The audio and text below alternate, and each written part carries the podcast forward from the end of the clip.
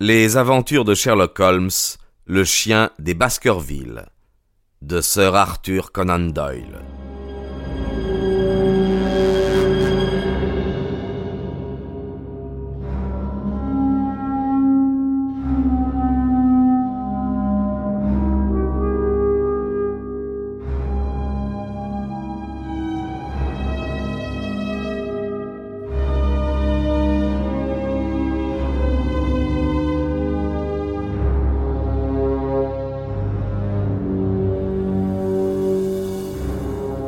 Avez-vous conservé cette bande de papier? Non, monsieur. Dès que nous la touchâmes, elle tomba en poussière. Sir Charles avait-il reçu d'autres lettres de cette même écriture? Je ne prenais pas garde à ces lettres, monsieur.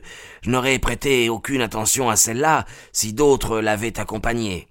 Vous ne soupçonnez pas qui peut être elle, elle? Non, monsieur. Pas plus que vous-même. Je crois que si nous parvenions à percer l'anonymat de cette dame, nous en saurions plus long sur la mort de sir Charles. Je ne m'explique pas, Barrymore, pourquoi vous avez caché un détail de cette importance. Que voulez-vous, monsieur? Le malheur nous avait frappé nous aussi. Selden, mon beau-frère, et puis nous aimions beaucoup sir Charles. Il nous avait fait tant de bien. Raconter ce détail n'aurait pas ressuscité notre pauvre maître, nous nous sommes tus par égard pour lui. Dame, il faut toujours se montrer prudent lorsque la réputation d'une femme est en jeu. Le meilleur d'entre nous. Et en quoi la mémoire de mon oncle euh, aurait-elle souffert? En tout cas, je ne pensais pas que cette révélation dût la servir. Mais maintenant, monsieur, j'aurais mal reconnu votre bonté si je ne vous avais pas dit tout ce que je savais sur ce sujet. Très bien, Barrymore. Vous pouvez vous retirer. Lorsque le valet de chambre fut sorti, Sir Henry se retourna vers moi. Eh bien, Watson, votre opinion sur ce fait nouveau? Je crois qu'il plonge l'affaire dans des ténèbres plus épaisses qu'auparavant. C'est également mon avis. Ah, si nous découvrions qui est cette LL, tout se trouverait singulièrement éclairci. Nous avons fait néanmoins un grand pas. Nous savons qu'il existe une femme qui, si nous la retrouvons, devra nous expliquer ce nouvel incident. Quel est votre avis? Communiquez d'abord ceci à Sherlock Holmes. Nous tenons peut-être la clé du mystère qu'il cherche encore à cette heure. Je montai dans ma chambre et je rédigeai immédiatement pour Sherlock Holmes la relation de cette intéressante conversation. Mon ami devait être euh, fort occupé à Londres, car les notes que je recevais de Baker Street étaient rares, courtes, sans commentaire sur les renseignements transmis par moi, et ne contenaient que de brèves recommandations au sujet de ma mission. Probablement, le cas de chantage soumis à Holmes absorbait tous ces instants. Cependant, je pensais que ce nouveau facteur introduit dans l'affaire de Baskerville appellerait sûrement son attention et raviverait son intérêt. Je souhaitais du fond du cœur qu'il fût près de moi. Malgré moi, je songeais aux prisonniers évadés qui errait sans abri sur la lande morne et glaciale. Le pauvre diable. Quels que soient ses crimes, il faut lui tenir compte de ce qu'il a souffert. Ce souvenir en évoque d'autres. Celui de l'homme entrevu à travers la glace du cab et la silhouette qui se profila sur le ciel au sommet du pic. Était-il également dehors, sous ce déluge, cet ami des ténèbres, ce veilleur inconnu?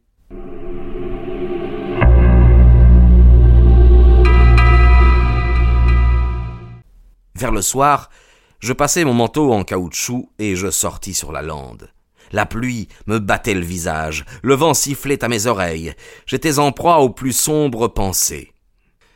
Que Dieu vienne en aide à ceux qui s'engagent à cette heure sur la fondrière de Grimpen, car la terre ferme n'est déjà plus qu'un immense marécage. Je gravis le pic noir, celui sur lequel j'avais aperçu le veilleur solitaire, et du haut de sa cime rocheuse, je contemplais à mon tour la plaine dénudée qui s'étendait à mes pieds. Des rafales de pluie s'écrasaient sur la surface rouge de la terre et les nuages, lourds aux teintes d'ardoise, formaient comme de grises couronnes au sommet des collines fantastiques. À gauche, dans un bas-fond à moitié caché par les embruns, les deux tourelles du château de Baskerville se dressaient au-dessus des arbres du parc. Elle représentait, avec les huttes préhistoriques qui se pressaient sur le flanc des coteaux, les seuls indices de vie humaine que je pusse apercevoir. Je ne découvris aucune trace de l'homme entrevu de nuit auparavant, à l'endroit même où je me trouvais. En revenant à Baskerville par un petit sentier, je rencontrai Mortimer en dog cart. Le docteur s'était montré plein d'attention pour nous. Il ne se passait pas de jour qu'il ne vint au château s'informer de ce que nous devenions. Mortimer insista pour me faire monter dans sa voiture. Il voulait me reconduire un bout de chemin. Il me fit part de la préoccupation que lui causait la perte de son caniche. Le chien s'était échappé sur la lande, et depuis lors son maître ne l'avait plus revu. Je prodiguai à ce bon docteur toutes sortes de consolations, mais je revis dans mon esprit le cheval disparaissant dans la fondrière de Grimpen, et je me dis que notre ami ne retrouverait plus son fidèle compagnon.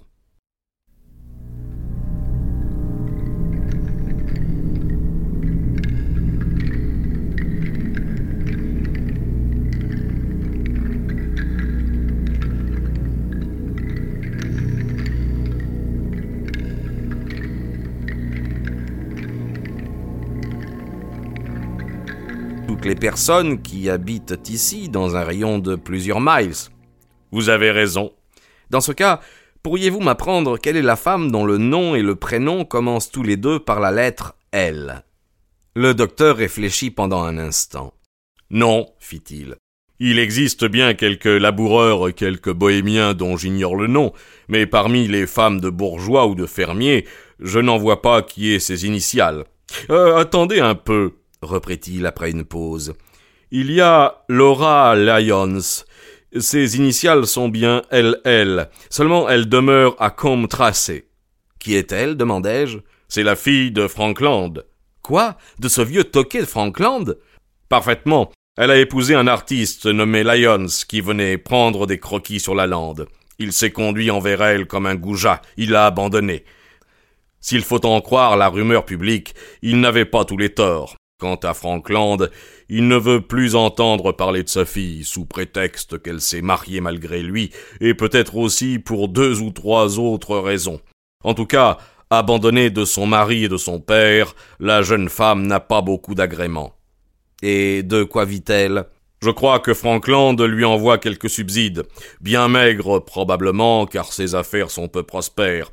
Quels que soient les torts de Laura, on ne pouvait la laisser dans cette affreuse misère. Son histoire a transpiré, et plusieurs de nos amis ont fait leur possible pour l'aider à gagner honnêtement sa vie. Stapleton, Sir Charles et moi-même, nous y avons contribué dans la mesure de nos moyens. Nous voulions la placer à la tête d'une entreprise de dactylographie. Mortimer essaya de connaître le pourquoi de ces questions. Je m'arrangeai de façon à satisfaire sa curiosité, sans toutefois lui en dire trop long, car je ne jugeais pas utile de lui confier mes projets je me promis d'aller le lendemain matin à Combe Tracé.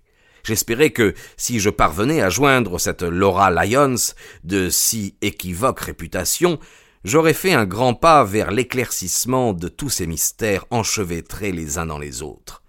Au cours de ma conversation avec Mortimer, je dus user de l'astuce du serpent. À un moment, le docteur me pressa de questions embarrassantes, je mentirai en lui demandant d'un air fort innocent à quelle catégorie appartenait le crâne de Frankland. À partir de cet instant, nous ne parlâmes plus que de phrénologie. Je ne pouvais avoir passé inutilement de si longues années auprès de Sherlock Holmes. À noter encore pour ce jour-là une conversation avec Barrymore, qui m'a fourni un atout que je compte bien jouer au moment opportun. Nous avions retenu Mortimer à dîner. Le soir, le baronnet et lui se livrèrent à d'interminables parties d'écarté. Barrymore m'avait servi le café dans la bibliothèque, et je profitai de ce que nous étions seuls pour lui poser quelques questions. Votre cher beau-frère est-il parti, lui dis-je, ou bien vagabonde-t-il toujours sur la lande Je l'ignore, monsieur. J'aime à croire que nous en sommes enfin débarrassés, car il ne nous a jamais procuré que des ennuis. Je lui ai porté des provisions pour la dernière fois il y a trois jours. Depuis, il ne nous a pas donné signe de vie. Ce jour-là, l'avez-vous vu? Non, monsieur, mais le lendemain, les provisions avaient disparu. Donc il était encore là? Oui, à moins que ce ne soit l'autre qui les ait prises. La tasse que je portais à mes lèvres s'arrêta à mi-chemin de son parcours, et je regardai Barrymore avec étonnement.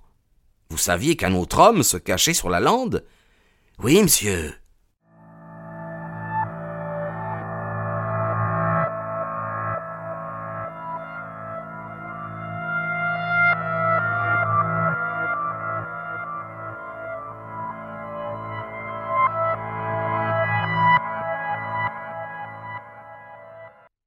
L'avez-vous aperçu? Non, monsieur. Alors, comment l'avez-vous appris? Selden m'en a parlé. Cet homme se cache également, mais d'après ce que je suppose, euh, ce n'est pas un convict. Tout cela me semble louche, docteur Watson. Je vous le dis en vérité, cela me semble très louche. Barrymore avait prononcé ces paroles avec un grand accent de sincérité. Écoutez-moi, répliquai-je. Je n'ai d'autre souci que l'intérêt de votre maître, et ma présence à Baskerville n'a d'autre but que de lui prêter mon concours. Dites-moi bien franchement ce qui vous paraît louche. Barrymore hésita un instant. Regrettait-il déjà sa confidence et éprouvait-il de la difficulté à expliquer ses propres sentiments?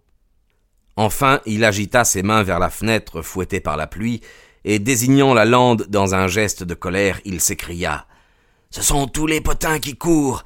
Il y a quelques anguilles sous roche. On prépare quelques scélératesses. Ça, j'en jurerai, monsieur. Je ne me sentirai heureux que lorsque Sir Henry sera reparti pour Londres. Mais quelle est la cause de vos alarmes? Souvenez-vous de la mort de Sir Charles. Le juge d'instruction nous a dit qu'elle était singulière. Rappelez-vous les bruits de la lande pendant la nuit. Une fois le soleil couché, aucun homme, même à prix d'argent, n'oserait s'y aventurer. Et puis, cet étranger qui se cache là-bas, guettant, attendant, qu'attend-il? Que signifie tout cela? Certainement rien de bon pour celui qui porte le nom des Baskerville, monsieur. Je ne serai vraiment soulagé d'un grand poids que le jour où les nouveaux serviteurs de Sir Henry prendront leur service au château. Parlons de cet inconnu, fis-je, en ramenant la conversation sur le seul sujet qui m'intéressa. Pouvez-vous m'apprendre quelque chose sur son compte? Que vous a raconté Selden Sait-il pourquoi cet homme se cache? Quelles sont ses intentions? Mon beau-frère l'a aperçu une ou deux fois, mais comme il est peu communicatif, il ne s'est pas montré prodigue de renseignements. Tout d'abord, Selden a cru que cet inconnu appartenait à la police, mais comme il cherchait également la solitude, mon beau-frère a vite reconnu son erreur. D'après ce que Selden a pu en juger, ce nouvel habitant de la lande aurait les allures d'un gentleman. Que fait-il là Mon parent l'ignore. Où vit-il? Sur le versant de la colline, au milieu de ces huttes de pierre habitées autrefois par nos ancêtres. Comment se procure-t-il de la nourriture? Un jeune garçon prend soin de lui, monsieur, et lui apporte tout ce dont il a besoin. Selden croit que le gamin va s'approvisionner à comme tracé. Fort bien, Barrymore, répondis-je. Nous reprendrons plus tard cette conversation. Le valet de chambre sortit, je m'approchai de la fenêtre. Dehors, il faisait noir.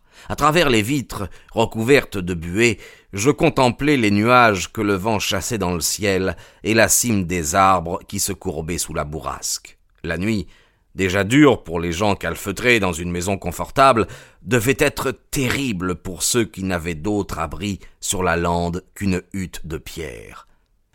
Fallait-il qu'elle fût profonde, la haine qui poussait un homme à errer à une pareille heure et dans un tel endroit? Seul un mobile bien puissant pouvait justifier une semblable séquestration du monde. Ainsi donc, dans une hutte de la lande se trouvait la solution du problème que je brûlais du désir de résoudre. Je jurai que vingt-quatre heures ne s'écouleraient pas sans que j'eusse tenté tout ce qu'il est humainement possible de faire pour aller jusqu'au tréfonds même de ce mystère.